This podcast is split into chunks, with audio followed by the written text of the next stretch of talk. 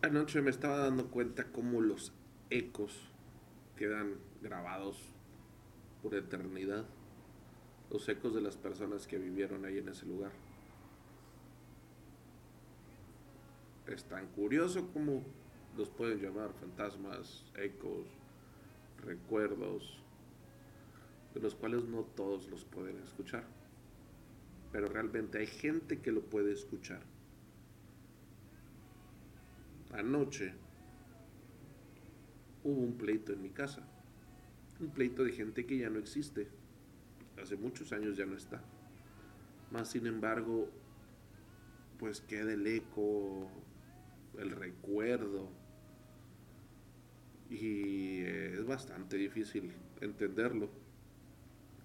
Más cuando algunos lo escuchan y otros no.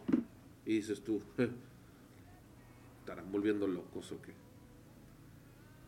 Pero cuando esa persona que jamás estuvo en ese lugar te platica cómo es, pues está cabrón. Porque pues uno sí lo vivió y sí sabe exactamente de lo que están hablando. Pero es bonito. Recuerdas algo que pasó hace muchos años, algo que tú viviste y que vuelve a pasar. Un eco, vuela, pasa, se va. Son como esas señales, yo creo que, que aparecieron después de tantos años como de aviones que cayeron y llegó su señal de pidiendo el Mayday.